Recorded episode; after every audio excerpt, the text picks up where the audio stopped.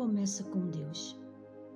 Pois tudo, absolutamente tudo, acima e embaixo, visível e invisível, tudo começou nele e nele encontra propósito. A menos que se admita a existência de Deus, a questão sobre propósito de vida não tem sentido. Você não é o foco. O propósito de sua vida é muito maior que a realização pessoal, a paz de espírito ou mesmo a felicidade. É muito maior que a família, a carreira ou mesmo os mais ousados sonhos e ambições. Se você quiser saber por que foi colocado neste planeta, deverá começar por Deus. Você nasceu por um propósito dele e para cumprir o propósito dele. Não concentre tudo em você mesmo. Jamais desvendará o propósito de sua vida se você focar em si próprio. A Bíblia diz: a vida de todas as criaturas está na mão de Deus. É Ele quem mantém todas as pessoas com vida. Você não pode chegar ao propósito de sua vida concentrando-se em você mesmo. Deve começar com Deus, seu Criador. Você só existe porque o Senhor deseja que você exista. Você foi feito por Deus e para Ele. E até que compreenda isso, a vida jamais fará sentido. Somente em Deus descobriremos nossa origem, nossa identidade, nosso significado, nosso propósito, nossa importância e nosso destino. Todos os outros caminhos levam a um beco sem saída. Muitos tentam usar Deus para a autorrealização, mas isso é contrário à natureza e resultará em fracasso. Você foi feito por Deus, não o contrário. E viver quer dizer deixar Deus usá-lo para os propósitos dele, não você usar Deus para propósitos particulares. A Bíblia diz: Ficar obcecado consigo mesmo nesta questão é entrar num beco sem saída. Quem olha para Deus é levado para um campo aberto a uma vida livre e espaçosa. Então, como descobrir o propósito para o qual você foi criado? Você só tem duas opções. A primeira é a especulação. A preferida pela maioria das pessoas. Elas conjecturam, supõem, teorizam. Quando dizem, sempre pensei que a vida fosse. Querem dizer, este é o melhor palpite que posso dar. Há milhares de anos, filósofos brilhantes discutem e ponderam sobre o significado da vida. A filosofia é uma área importante do conhecimento e tem sua utilidade, mas quando tenta determinar o propósito da vida, mesmo o mais sábio dos filósofos está apenas fazendo suposições. Felizmente, há uma alternativa à especulação sobre o significado e propósito da vida. Trata-se da revelação. Podemos recorrer ao que Deus revelou sobre a vida em Sua palavra. O modo mais fácil de descobrir o propósito de uma invenção é perguntando ao inventor. Descobrir o propósito de sua vida funciona da mesma maneira. Pergunte a Deus. O Senhor não nos deixou às cegas para ficarmos nos questionando e conjecturando. ele claramente revela nas páginas da Bíblia os cinco propósitos que tem para a nossa vida. É o nosso manual do proprietário, que explica por que estamos vivos, como a vida funciona, o que evitar e o que esperar do futuro. Ele explica o que nenhum livro de autoajuda ou de filosofia pode saber. A Bíblia diz: a sabedoria de Deus é algo misterioso que encerra a profundidade de seus propósitos. Nada tem de vaga e superficial. Ela não é uma nova mensagem, é a mais antiga. O que Deus determinou como forma de produzir o melhor dele em nós, muito antes que entrássemos em cena. Deus não é apenas o ponto de partida de nossa vida, é a fonte dela. Para descobrir seu propósito de vida, você deve recorrer à palavra de Deus, não à sabedoria do mundo. Edifique a vida sobre verdades eternas, não sobre psicologia popular, histórias inspiradoras e estímulos para alcançar o sucesso. A Bíblia diz: muito antes que ele estabelecesse os fundamentos da terra, ele já pensava em nós e nos escolheu como alvo do seu amor, para nos fazer completos e santos por meio desse amor. Há muito tempo ele decidiu nos adotar em sua família, por meio de Jesus Cristo. E que prazer ele teve em planejar tudo isso. Foi por sua vontade que agora participamos da celebração desse presente dado por seu Filho amado, totalmente de graça. Você descobre sua identidade e propósito no relacionamento com Jesus Cristo. Se você ainda não vive esse relacionamento, busque o encontro se pode achar. Deus já pensava em você muito antes de você pensar a respeito dele. O propósito determinado por ele para a sua vida é anterior à sua concepção. Você pode escolher carreira, pode escolher cônjuges, pode escolher passatempos e muitas coisas na vida, mas não pode escolher seu propósito. O seu propósito de vida encaixa-se em outro propósito muito maior e cósmico que Deus planejou para a eternidade. Você deve ter se sentido perdido ou perdida a respeito de seu propósito na vida. Parabéns! Você está prestes a caminhar à luz a caminhar para a luz. Por isso, pense sobre o seu propósito de vida. Eu vou te dar um tema para reflexão. Eu não sou o foco. Um versículo para memorizar se encontra em Colossenses capítulo 1, versículo 16, que diz: Pois tudo, absolutamente tudo, acima e abaixo, visível e invisível. Tudo começou nele e nele encontra propósito. Todas as coisas começaram nele e nele encontram seu propósito. Uma pergunta para meditar.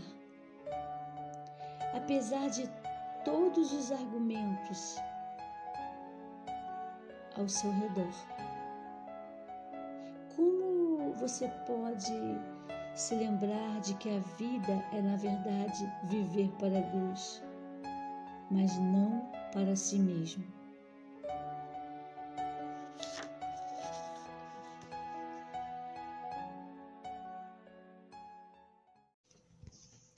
Você não é um acidente.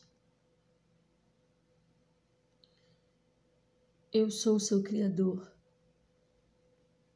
Você estava sob meus cuidados mesmo antes de nascer. Você não é um acidente. Seu nascimento não foi um erro. A sua vida não é um acidente da natureza. Seus pais podem não tê-lo planejado, mas Deus certamente o fez.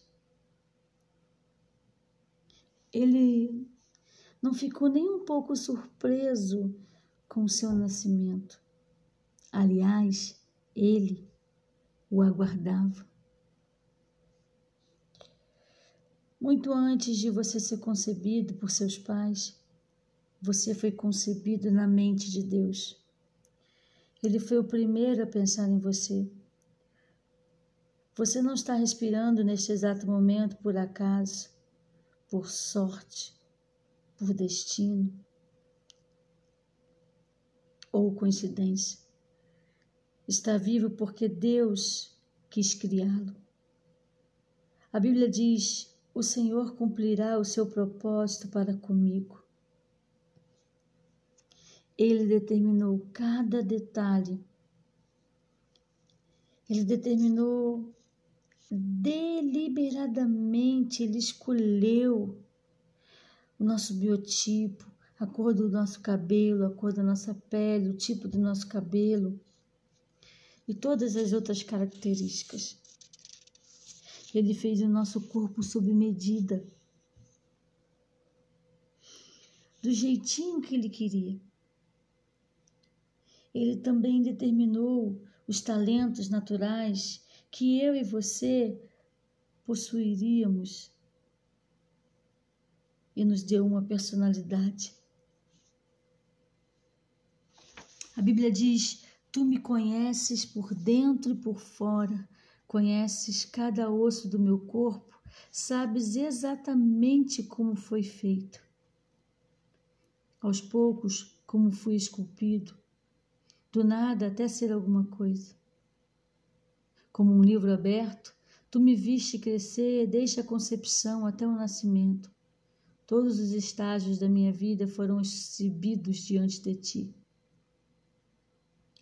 Deus fez você e eu por um motivo. Isso significa que também decidiu a hora de nascermos. Ele planejou os nossos dias. Ele escolheu o momento exato do nosso nascimento. A Bíblia diz que antes mesmo de o meu corpo tomar forma humana, tu já havias planejado todos os dias da minha vida. Cada um deles estava registrado no teu livro. Deus planejou o lugar, Ele planejou tudo a nossa nacionalidade. Ele não deixou nenhum detalhe ao acaso. Ele planejou tudo conforme o propósito dele. Ainda mais surpreendente, Deus decidiu como eu e você nasceríamos. Deus tinha um plano ao nos criar. E não importa como sejam nossos pais, bons, ruins ou indiferentes, Deus sabia que esses dois indivíduos possuíam exatamente a constituição genética específica para criar eu e você de acordo com o que ele tinha em mente. Eles tinham o DNA que Deus precisava para nos formar.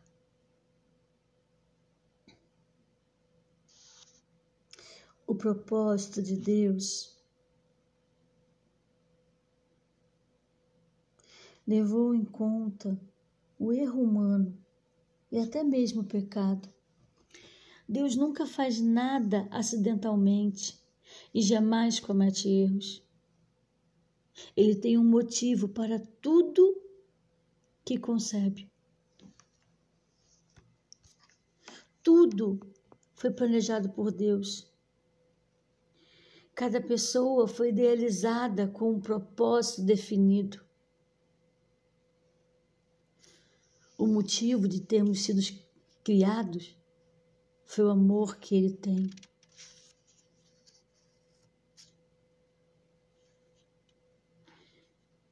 O Senhor já pensava em nós antes de criar o mundo. Na verdade,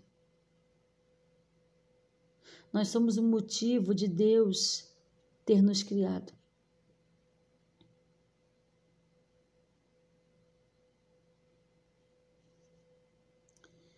Nós somos o motivo de Deus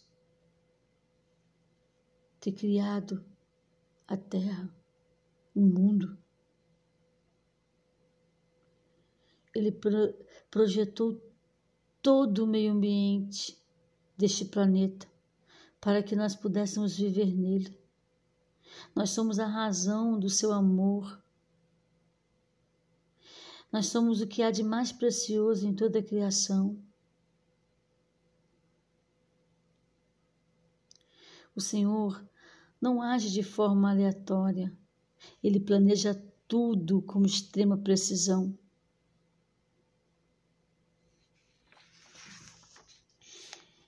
A Bíblia diz que Deus é amor.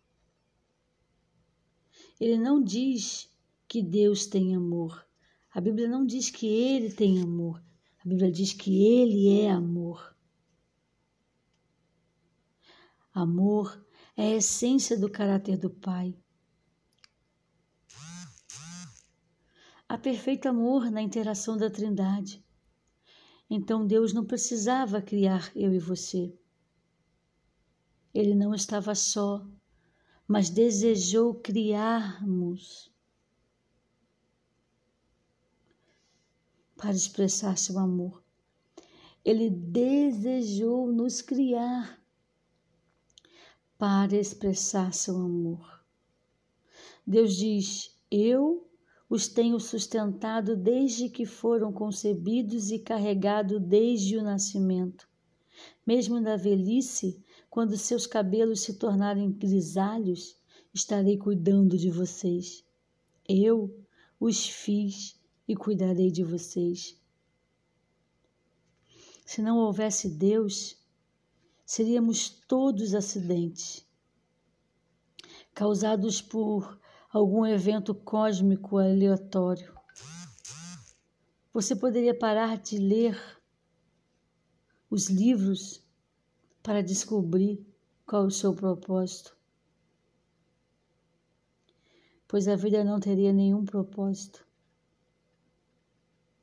não teria nenhum significado ou importância. Não haveria certo nem errado, nenhuma esperança seria alimentada para além de nossos breves anos neste mundo. Mas há um Deus que o fez Há um Deus que nos fez e por uma razão. Assim, a nossa vida tem significado profundo. Descobrimos esse significado e o propósito divino somente quando tomamos Deus como ponto de referência de nossa vida.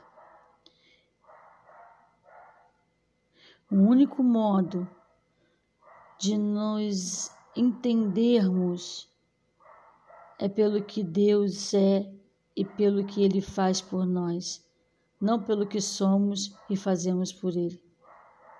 Vemos essa verdade expressa em um poema que diz: Você é quem é por uma razão, parte de um plano inescrutável, preciosa, original e perfeita criação denominada homem ou mulher de Deus notável. Sua aparência tem uma razão. Nosso Deus não se enganou. Ele o teceu ainda no ventre em perfeita composição. É o fruto exato do que determinou. Seus pais foram por ele escolhidos, e não obstante sua impressão. Eles cumprem os planos para os quais foram criados e recebem do Senhor a aprovação. O trauma que você enfrentou não foi fácil, não. E Deus lamentou sua dor, mas foi isso permitido para dar forma ao seu coração, para que semelhante ao dele se tornasse. Você é quem é por uma razão, e pelo cajado do Mestre vem sendo formado. Você é quem é amado, porque há um Deus, eis a razão. Aleluia. Pensando sobre o nosso propósito de vida. Um tema para reflexão. Não sou um acidente. Um versículo para memorizar. Eu sou seu Criador. Você estava sob meus cuidados mesmo antes de nascer. Pergunta para meditar. Sei que Deus me criou de forma singular. Que áreas de minha personalidade, formação e aparência física tenho tido dificuldade em aceitar.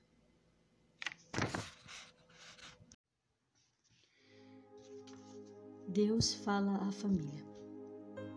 A palavra de Deus tem muito a ver com a família. Deus fez com que o primeiro núcleo social fosse a família. O Senhor criou o primeiro casal, a qual foi se multiplicando. A família tem se mantido ao longo da história como um fator muito importante para o bem-estar da sociedade e das nações. Na família, encontram-se muitos ensinamentos e conselhos para fortalecer a família.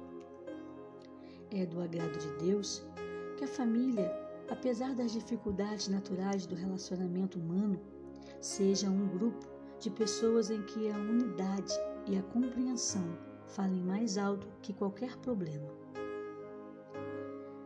Um momento diário de meditação na Palavra de Deus pode auxiliar muito a família a amenizar ou superar problemas e alcançar a desejada harmonia e compreensão no lar. A Bíblia, a leitura da Bíblia, favorece a prática indispensável e frequente de coisas como estas o diálogo franco, no qual cada pessoa identifica e reconhece suas próprias falhas à luz da palavra de Deus. O perdão mútuo, no qual cada membro da família pede a Deus e concede ao semelhante uma das coisas mais belas que Jesus Cristo concedeu aos cristãos por meio de sua morte e ressurreição. Ou seja, o alívio do coração e a paz de espírito. O perdão. O amor fraternal, no qual cada familiar vai compartilhar com o outro suas tristezas e alegrias, no intuito de se consolarem e se reanimarem para a luta do dia a dia, louvando a Deus por tudo que já receberam de suas mãos. Nesse tempo, quando se verifica uma tendência de desintegração da família, Deus fala à família. Este livro quer unir esposo e esposa, pais e filhos, avós, netos, tios, sobrinhos, sogro, genro, noras, cunhados, enfim, todos os membros da família em torno da palavra de Deus com vista a um relacionamento harmonioso no lar.